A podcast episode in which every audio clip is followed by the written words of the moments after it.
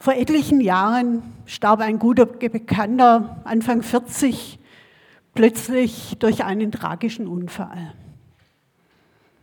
Betroffenheit, Schrecken war meine erste Reaktion. Aber dann bewegten mich Fragen wie, wenn das Leben so plötzlich zu Ende sein kann, was soll sich denn in meinem Leben noch verwirklichen? Was will ich auch nicht mehr aufschieben? Wir Christen sprechen vom ewigen Leben. Was bedeutet das eigentlich? Kommt noch was nach dem Tod? Gibt es da Hoffnung? Und welche Auswirkungen könnte das für meinen Alltag haben? In der Zeit danach bin ich beim Bibellesen immer wieder auf dieses Thema gestoßen, ewiges Leben. Und meine Gedanken möchte ich heute mit euch teilen. Dieser Sonntag, Ewigkeitssonntag, bietet sich an, da einmal hinzuschauen, wie ist es mit dem ewigen Leben? Was verbirgt sich hinter diesem Begriff? Ewiges Leben, davon spricht das Johannesevangelium. Im Matthäusevangelium ist die Rede vom Himmelreich. Und dann finden wir noch Begriffe wie Himmel und Reich Gottes. Und all diese Worte meinen im Grunde dasselbe. Aber es lässt sich so schwer ausdrücken. Selbst Jesus verwendet dafür Gleichnisse. Er spricht vom Senfkern, vom Sauerteig, vom Schatz, von der Perle, vom Festmahl, vom Leben in Fülle vom Wohnen im Haus Gottes. Bilder, die das Unbeschreibliche beschreiben wollen und uns ein Gespür für das ganz andere, ewige, göttliche wecken wollen. Ich möchte es als Gottes Wirklichkeit bezeichnen. Suchen wir nach weiteren Bildern. Beginnen wir mit den Propheten im Alten Testament, mit Jesaja. Die Zustände im Volk Israel waren desolat. Die Beziehung zwischen Gott und dem Volk war gestört mit allen schrecklichen Konsequenzen. Krieg, Unterdrückung, Ungerechtigkeit. Und in diese Situation hinein lesen wir, Gott selbst schlichtet den Streit zwischen den Völkern und unter den Nationen spricht er Recht. Dann schmieden sie ihre Schwerter zu Pflugscharen um und ihre Speere zu Winzermessern. Kein Volk wird mehr das andere angreifen, niemand lernt mehr Krieg zu führen. So spricht der Herr, ich will einen neuen Himmel und eine neue Erde schaffen. An den alten Himmel und die alte Erde wird niemand mehr denken, sie werden vergessen sein. Auch ich werde jubeln über Jerusalem und über mein Volk glücklich sein. Weinen und Klagen werden verstummen. Keine Arbeit ist dann mehr vergeblich die Kinder, die sie zur Welt bringen, werden nicht mehr früh sterben, denn sie sind das Volk, das ich, der Herr, segne. Zusammen mit ihren Kindern und Enkeln werden sie im Land leben. Damals war der Zeithorizont nicht die Ewigkeit. Es gab keine Erwartung an eine Auferstehung nach dem Tod.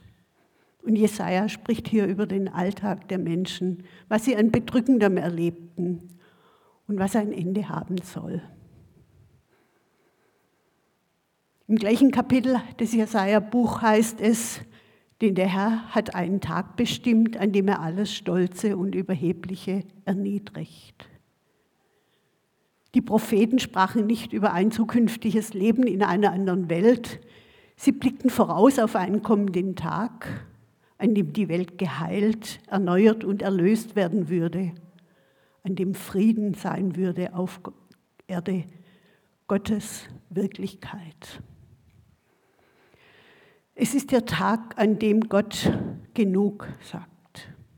Genug gegen allem, was den Frieden und das Heil bedroht, das Gott für die Welt vorgesehen hat. Gott sagt genug zur Ungerechtigkeit, genug zu den Unterdrückern, die die Schwachen und Verletzbaren ausbeuten. Und es würde ein neuer König kommen, der Recht und Gerechtigkeit hervorbringen wird. Das war Hoffnung in aller Bedrängnis, mal mehr, mal weniger. Und noch lebten die Menschen in einer Zwischenzeit.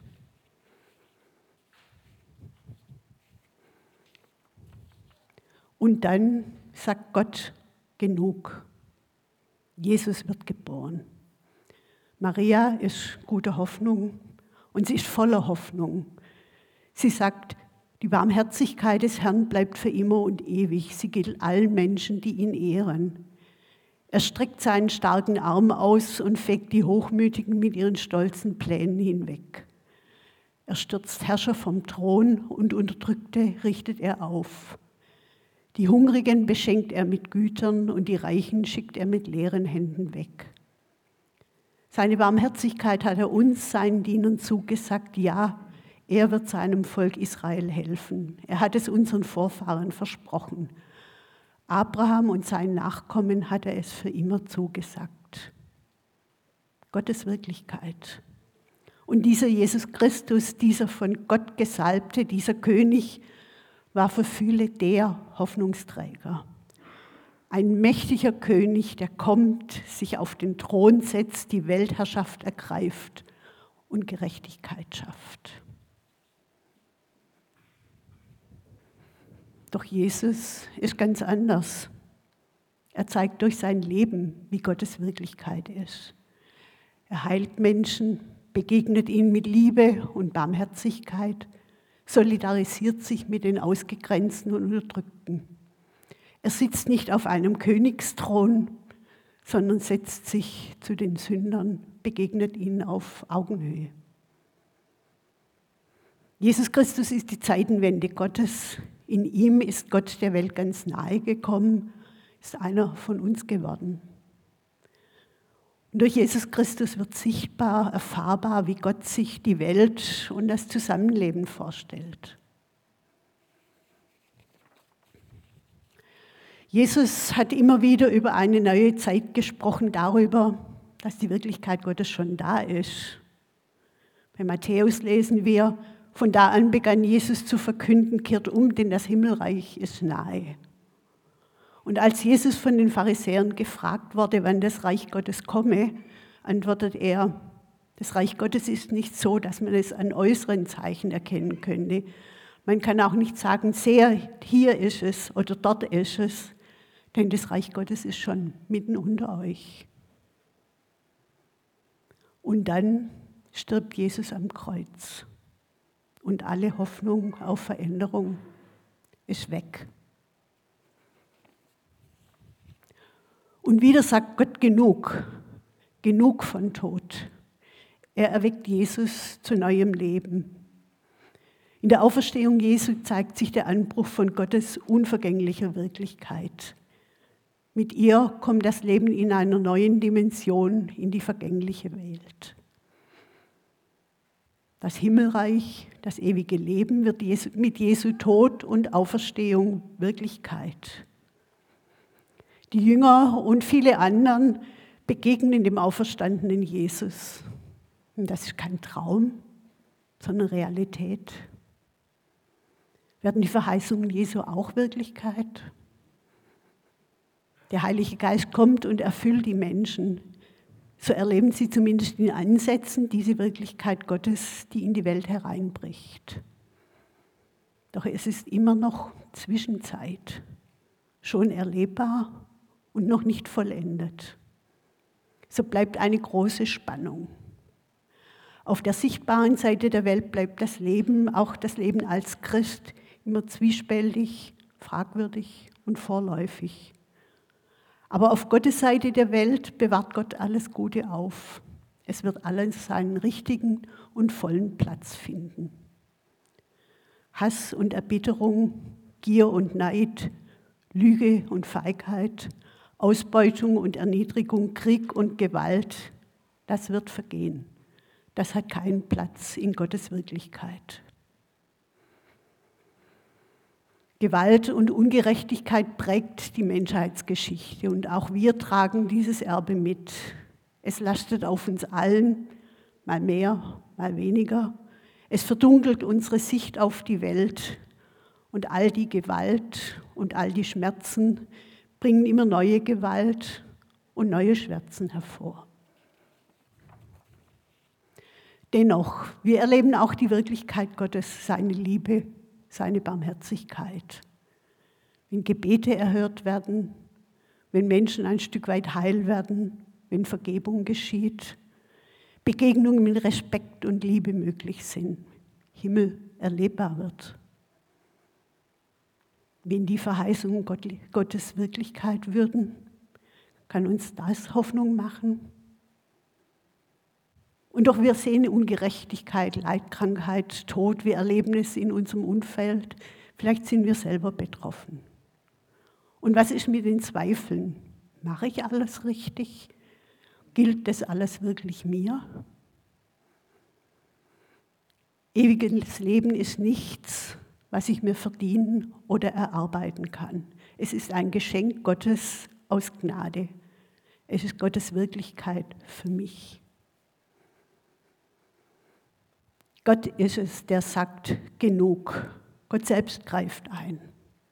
So schreibt der Seher Johannes, dann sah ich einen neuen Himmel und eine neue Erde. Denn der erste Himmel und die erste Erde sind vergangen, auch das Meer ist nicht mehr. Ich sah die heilige Stadt, das neue Jerusalem von Gott her aus dem Himmel herabkommen. Sie war bereit wie eine Braut, die sich für ihren Mann geschmückt hat. Da hörte ich eine laute Stimme vom Thron her rufen, seht die Wohnung Gottes unter den Menschen. Er wird in ihrer Mitte wohnen und sie werden sein Volk sein und er, Gott, wird bei ihnen sein. Er wird alle Tränen von ihren Augen abwischen, der Tod wird nicht mehr sein, keine Trauer, keine Klage, keine Mühsal, denn was früher war, ist vergangen. Er, der auf dem Thron saß, sprach, seht, ich mache alles neu. Seht, ich mache alles neu, sagt Gott. Was wird das für eine Welt sein, wenn es keinen Tod mehr gibt, kein Leid, keine Schmerzen und keine schreckliche Schreie von Menschen, die es nicht mehr ertragen können? Wir leben in einer Zeit, in der wir viel Bedrückendes sehen und erleben. Diese Pandemie mit den vielen Toten, der Klimawandel sichtbar in den Überflutungen im Ahrtal mit ihren katastrophalen Folgen. Die Ertrinkenden im Mittelmeer, die Flüchtlinge an der Grenze zwischen Belarus und Polen, Hass und Hetze, Spaltungsbewegungen innerhalb Gesellschaft. Hoffnung auf das ewige Leben, auf die Wirklichkeit Gottes, ist das nicht Flucht in die Illusion? Ich glaube, dass Menschen, die eine Hoffnung haben, einen Sinn und ein Ziel für ihr Leben, besser mit all diesen Herausforderungen umgehen können. Also gibt es Hoffnung, die trägt für uns und auch für andere. Immer wieder klingt in der Bibel an, dass Gott Gericht hält über die Menschen. Ich glaube, dass wir alle uns vor Gott verantworten müssen für die Dinge, die wir getan und die wir unterlassen haben. Doch Gott geht es nicht darum, Menschen fertig zu machen, sondern darum, sie zurechtzubringen. Gott will die Menschen nicht durch Androhung von Strafe und Vernichtung zurechtbiegen. Er will sie durch seine Liebe aus ihren Verstrickungen herauslieben. Es geht ihm nicht um Vernichtung, um Zerstörung. Er möchte Veränderung zum Guten, um Transformation zu einer besseren Welt. Das entbindet uns nicht, verantwortungsvoll und bewusst im Sinne Jesu zu leben. Doch wir dürfen auf Gottes Barmherzigkeit hoffen. Im Gleichnis vom verlorenen Sohn erzählt Jesus von diesem barmherzigen Vater. Der jüngere Sohn kommt zurück, gescheitert, mit einem winzig kleinen Hoffnungsschimmer im Herzen. Und der Vater läuft ihm voll Freude entgegen, schließt ihn in die Arme und nimmt ihn wieder hinein in das Vaterhaus. Der ältere Sohn ist frustriert. Er macht dem Vater Vorwürfe und geht auf Distanz. Der Vater geht ihm nach begegnet seinen Vorwürfen mit ganz viel Freundlichkeit, redet ihm gut zu, lädt ihn ein, hereinzukommen zu dem Fest, sagt, mein Sohn, du bist mir immer ganz nahe gewesen. du bist doch die ganze Zeit in meinem Vaterhaus. Das ist für mich eine Hoffnungsgeschichte. Die Vorstellung, dass Gott uns nachgeht, uns gut zuredet, uns entgegenrennt und uns in seine Arme schließt.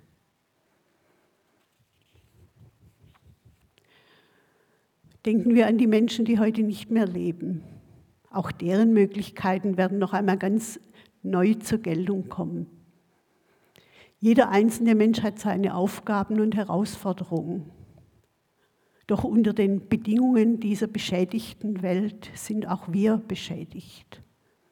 So vieles hätte noch sein können, so vieles wäre noch möglich gewesen, so vieles hätte noch gesagt werden können. Gott sagt, ich mache alles neu, alles. Gott holt das Vergangene noch einmal hervor und schaut es noch einmal an. Und unter Gottes freundlichem Blick wird auch die Vergangenheit neu. Gott gibt seinen Plan nicht auf, nur weil wir hinter unseren Möglichkeiten zurückgeblieben sind. Ich weiß nicht, wie er das macht. Wir stoßen da an die Grenzen unseres Vorstellungsvermögens. Aber für Gott ist die Vergangenheit nicht vergangen. Er wird auch diese Grenze überwinden. Im Kolosserbrief schreibt Paulus, Gott wollte, dass alles durch Jesus Christus Versöhnung erfährt. Gottes Wirklichkeit trägt in sich die Möglichkeit zu einer Art neuem Anfang. Noch einmal ganz neu zu lernen, wie Mensch ist.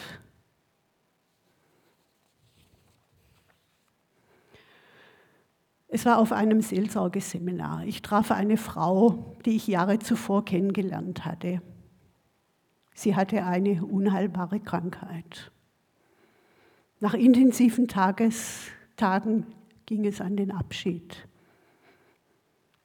Was sagt man jemandem, von dem man weiß, dass der Tod bevorsteht? Das ist schwierig und war emotional unglaublich herausfordernd. Aber dann hatten wir irgendwie beide denselben Gedanken. Wir werden uns in der Ewigkeit wiedersehen. Und es war Trost aus der Hoffnung auf das ewige Leben, die Wirklichkeit Gottes.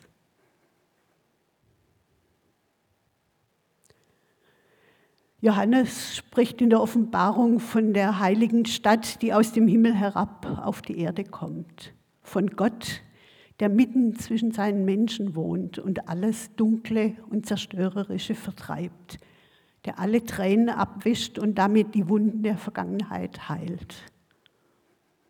Auch in Gottes Wirklichkeit gibt es Himmel und Erde. Es ist nicht so, dass die Erde sich auflöst und nur Himmel übrig bleibt. Aber es ist alles neu, weil Himmel und Erde zusammenkommen in Gottes Wirklichkeit. Und die Richtung geht vom Himmel zur Erde. Nun wird endlich diese ganze himmlische Wirklichkeit enthüllt, aufgedeckt und offenbart. Was bisher auf der verborgenen Seite der Welt in der Wirklichkeit Gottes aufbewahrt wurde, das wird jetzt sichtbar in seiner ganzen Herrlichkeit. Und Gott sitzt nicht auf einem erhabenen Thron in einem prunkvollen Königssaal weit entfernt, sondern wohnt mitten zwischen den Menschen. In Gottes Gegenwart gibt es kein Misstrauen mehr. Und es gibt nicht die Feindschaft, die aus dem Misstrauen erwächst. Es gibt nicht die Barrieren, die Sicherheitsmaßen, die Abwehrmechanismen, mit denen wir uns umgeben, weil wir nicht unberechtigt Angst haben, dass uns sonst übel mitgespielt würde. Das ist Leben in Gottes Wirklichkeit, ewiges Leben. Und wenn das nach dem Himmel auf Erden klingt, dann deshalb, weil es genau das ist. Hoffnung in der Zwischenzeit. Wir sind Hoffnungsträger für diese Wirklichkeit Gottes, wenn wir anderen mit Respekt, Liebe und Barmherzigkeit begegnen, wenn wir dazu beitragen, dass Not gelindert wird, wenn wir für andere beten, sie trösten und ermutigen, ihnen von unserer Hoffnung erzählen und, und, und. Martin Brenz hat in seiner Predigt vor zwei Wochen da ganz konkrete Beispiele aufgezählt. Und von Biene Vogel haben wir letzte Woche gehört, was das für Peru, Peru bedeutet, wenn Gottes Wirklichkeit durchscheint.